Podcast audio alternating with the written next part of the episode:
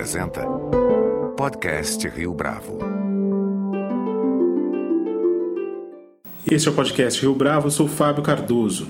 No momento em que a sociedade está hiperconectada, a segurança de dados é uma questão fundamental tanto para os indivíduos quanto para as corporações. Ficou para trás a época romântica em que os ataques virtuais eram manifestações ligadas apenas a desafios hackers engajados. Agora, o problema é tema de preocupação, inclusive dos governos. Haja vista a Lei Geral de Proteção de Dados, que foi sancionada em agosto de 2018 e que entrará em vigor a partir de fevereiro de 2020. Para falar a respeito dessa e de outras questões, nosso convidado de hoje no podcast Rio Bravo é Maurício Paranhos, diretor de operações da Apura Cyber Intelligence. Maurício Paranhos, é um prazer tê-lo aqui conosco no podcast Rio Bravo. Fábio, a gente que agradece a oportunidade de estar aqui com você. Está à disposição aí para tentar esclarecer alguns assuntos que acho que são de, de relevância para boa parte do mercado.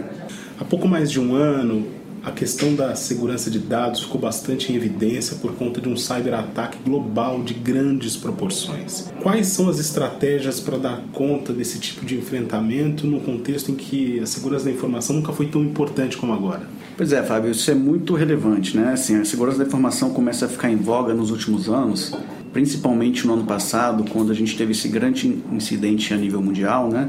Que foi o WannaCry o WannaCry, o que, que ele é? Ele é um ataque do tipo ransomware que teve o qual foi o diferencial dele? O diferencial é que além dele contaminar as máquinas dos usuários através de um clique no arquivo contaminado, ele se espalhava pela rede. Então, muitas vezes, um usuário, sem ter nenhuma ação proativa, acabava se contaminando com aquele malware. O que, que esse malware fazia? Ele criptografava a informação da máquina do usuário e, ao mesmo tempo, o atacante solicitava um resgate de pagamento em bitcoins para resgate daquela informação. Né? Então, várias empresas foram comprometidas, vários usuários foram comprometidos por não ter algumas proteções dentro de casa e também por não ter um plano de continuidade de negócio implementado, um backup de informações, uma série de contingências que possibilitariam a recuperação daquela, daquela informação sem nenhuma perda financeira. Né?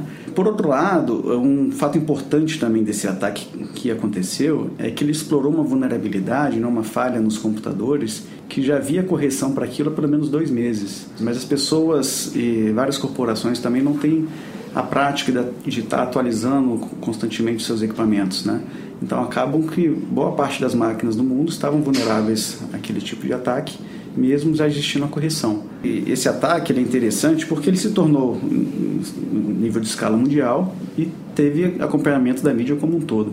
Mas esse tipo de problema é enfrentado hoje pelas pessoas e pelas corporações todos os dias. Né? O que, a gente poderia fazer para evitar que esse tipo de problema acontecesse no nosso ambiente?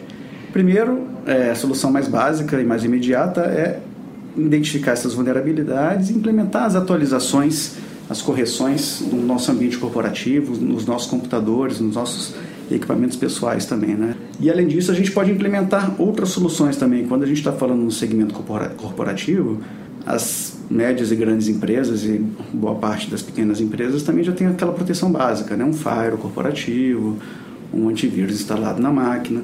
Mas hoje os ataques são muito direcionados. Os né? ataques são mais sofisticados. São mais hoje. sofisticados, né? Como o, boa parte das empresas já tem aquela proteção padrão que se baseia em assinaturas, né? ele faz uma identificação de ataque com base no comportamento, né? uma assinatura daquele, daquele ataque, os atacantes hoje começam a trabalhar com ataques não identificados por essas soluções padrões de mercado. Então são ataques novos. Incidente de segurança, efetivamente todo mundo vai ter. O que a gente tenta trabalhar hoje é no apoio na identificação desses incidentes.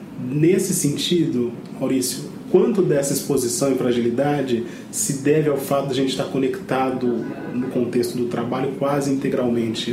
O quanto se deve ao fato de a gente estar muito exposto, haja vista que a gente está hiperconectado?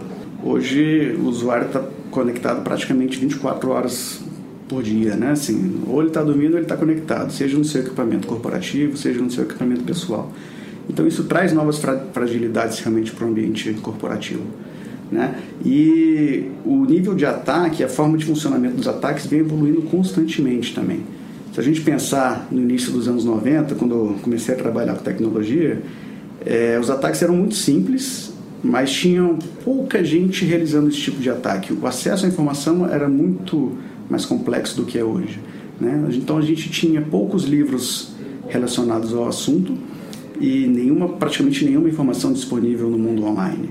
Então as pessoas que trabalhavam do lado de lado, do lado negro da força, né, a gente pode chamar assim, tinham a necessidade de um estudo muito aprofundado de técnicas para fazer estrago praticamente nenhum, porque o mundo não estava conectado como, como está hoje em dia. Então, quando acontecia algum incidente, era basicamente um, os conhecidos script kids, né, que são pessoas que tinham acesso a alguma informação, preparavam, liam sobre algo já estruturado, executavam aquilo, conseguiam acesso ao ambiente corporativo e iam lá e pichavam o site do, daquela empresa, mas para ter um, uma boa referência no mundo underground, ele ser reconhecido como alguém que conseguiu acesso, que conseguiu pichar o site de uma determinada empresa, um determinado órgão governamental. Hoje o cenário mudou.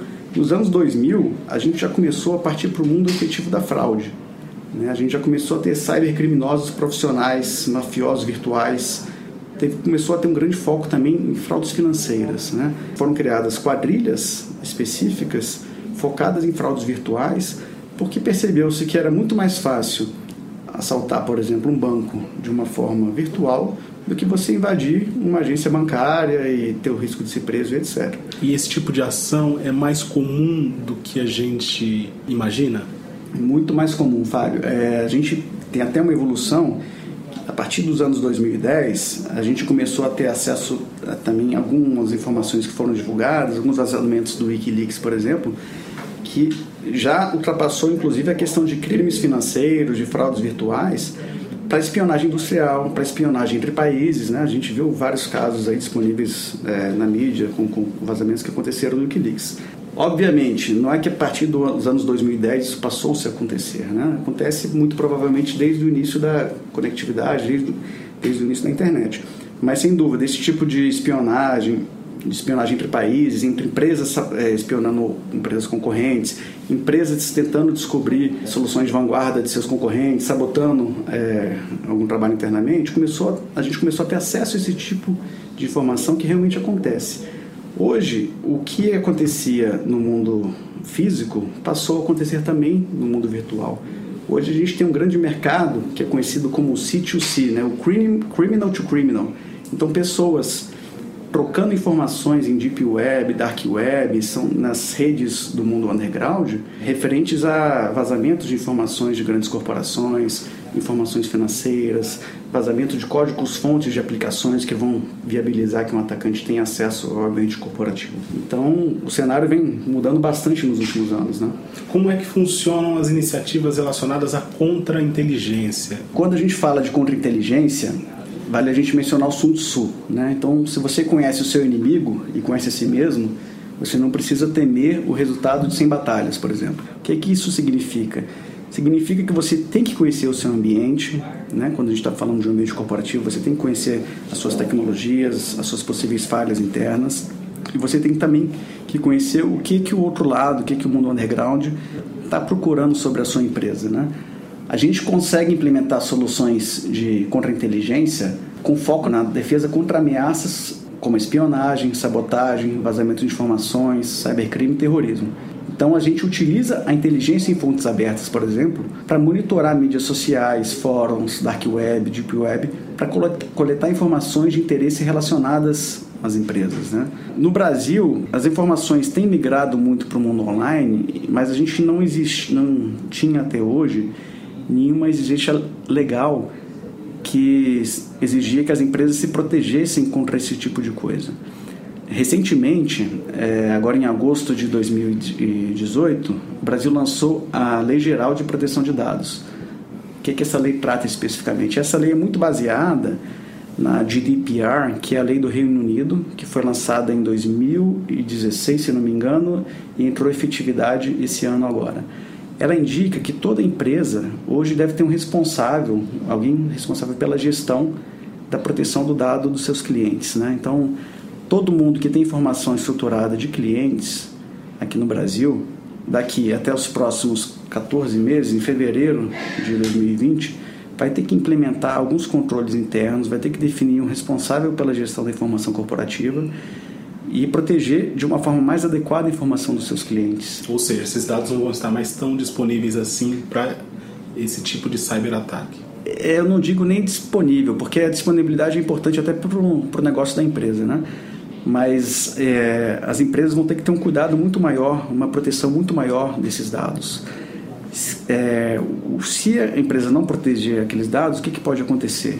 Primeiro, todo mundo vai ficar sabendo, né? Uma da, um dos requisitos da lei é a publicidade de qualquer infração que aconteça. De qualquer vazamento de informação que aconteça, a empresa não vai poder guardar para si. Ela vai ter que é, tornar aquele incidente público.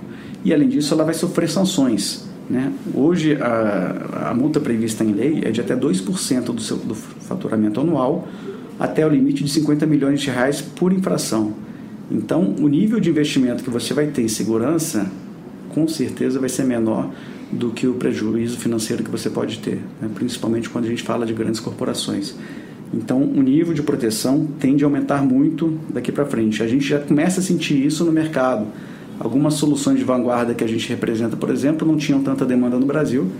A gente via acontecendo mais demandas de clientes nos Estados Unidos e na Europa, que é onde já tem legislações mais evoluídas de proteção. É, mas a gente nos últimos meses já tem sido procurado pelos nossos clientes para começar a conversar sobre soluções de maior vanguarda. Né? No Brasil essa preocupação sempre foi muito forte, segmento financeiro e empresas que já têm um compliance muito forte, né? empresas com ação na bolsa já tem que seguir uma série de legislação e o impacto financeiro por perdas é, relacionadas à segurança da informação é um, um, impacto financeiro direto. Então essas empresas já naturalmente se preocupavam com esse tipo de questão. Mas agora a gente vê que empresas que não tinham uma maturidade muito grande de segurança começam a se preocupar também em implementar alguns controles adicionais para evitar que isso, que isso aconteça. Nesse sentido, Maurício, qual é a trajetória da Pura em termos de desempenho e mesmo de iniciativas para dar conta dos cyberataques? Nós na Pura, nós é, nos encaixamos como uma empresa de DFR, que é um conceito norte-americano, que é o Digital Forensics and Incident Response. Então a gente atua fugindo um pouquinho daquelas soluções de commodity que todo cliente já tem. A gente tenta apoiar os nossos clientes com serviços especializados, com soluções de, mais, de soluções de vanguarda, né?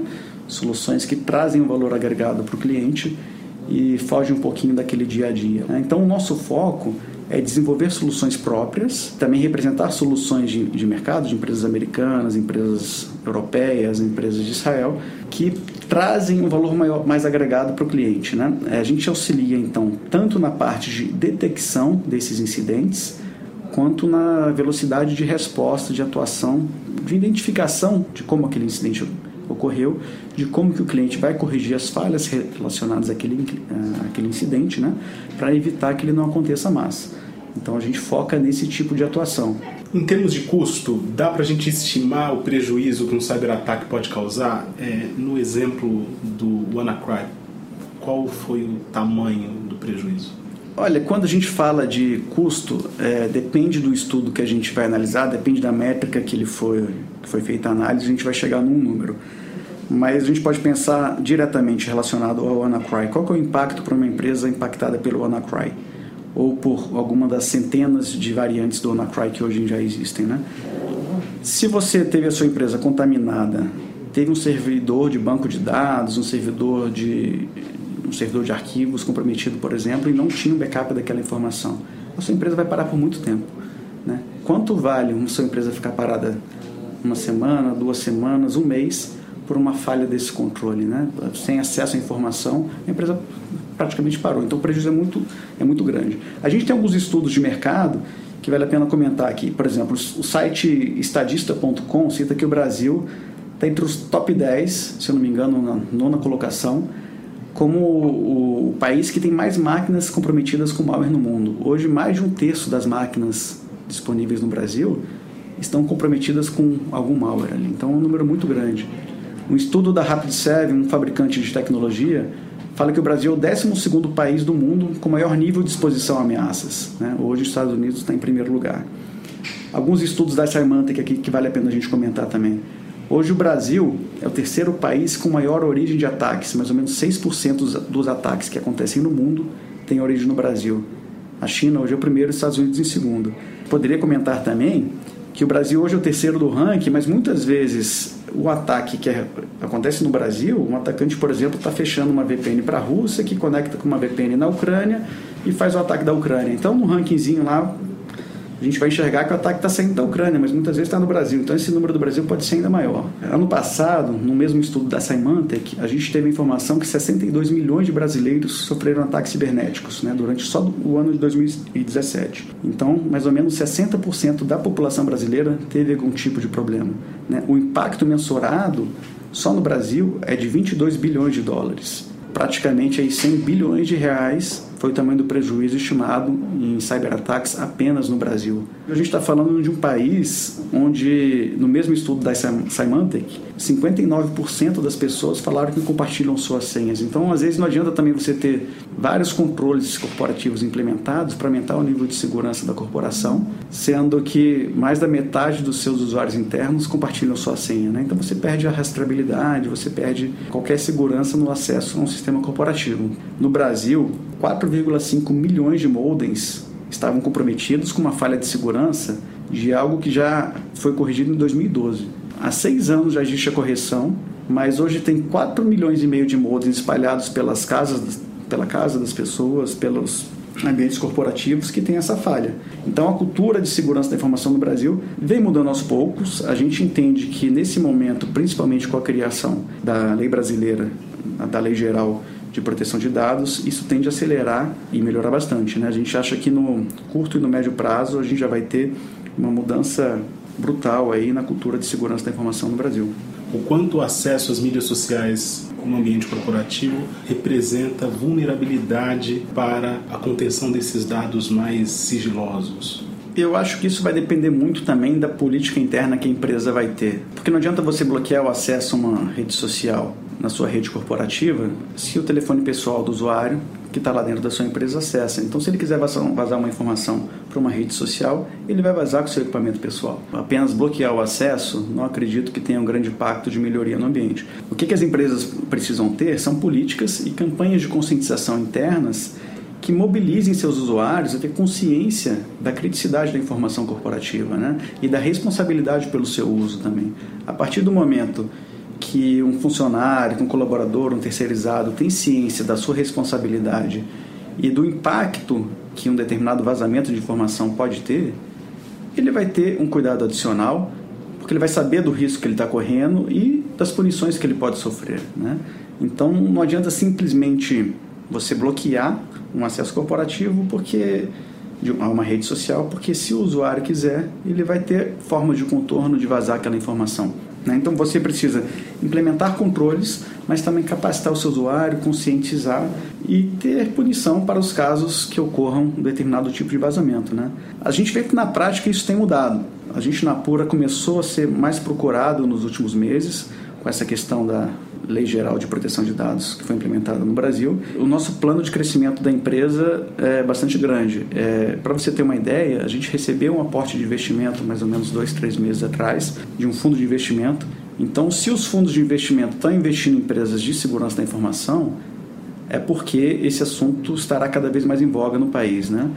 É, esse fundo vai nos viabilizar que a gente invista mais no desenvolvimento de produtos próprios, que a gente expanda a nossa, comercia, a nossa área comercial para alguns locais que a gente não está presente no Brasil hoje. Né? Hoje a gente está presente em São Paulo, Rio de Janeiro, Brasília e Belo Horizonte. Nossa ideia é ter um ponto de presença também no Norte e Nordeste, um ponto de presença na região Sul, para a gente expandir. Hoje, felizmente, a gente já consegue estar presente de boa parte dos maiores clientes do Brasil, das maiores empresas, mas o nosso plano é que esse ano a gente já consiga crescer mais ou menos 50% e manter esse ritmo de crescimento nos próximos anos também. Isso é uma realidade da pura, mas é uma realidade também do mercado de segurança da informação. Né? É, esse tipo de demanda vem crescendo bastante no país e é algo que vai ser cada vez mais comentado e as empresas estão cada vez mais se preocupando com isso também. Maurício Paranhos, foi um prazer tê-lo aqui conosco no podcast Rio Bravo. Obrigado, Fábio. Obrigado pela oportunidade. Um grande abraço com produção visual de Natália Ota. Este foi mais um podcast Rio Bravo. Você pode comentar essa entrevista no SoundCloud, no iTunes ou no Facebook da Rio Bravo.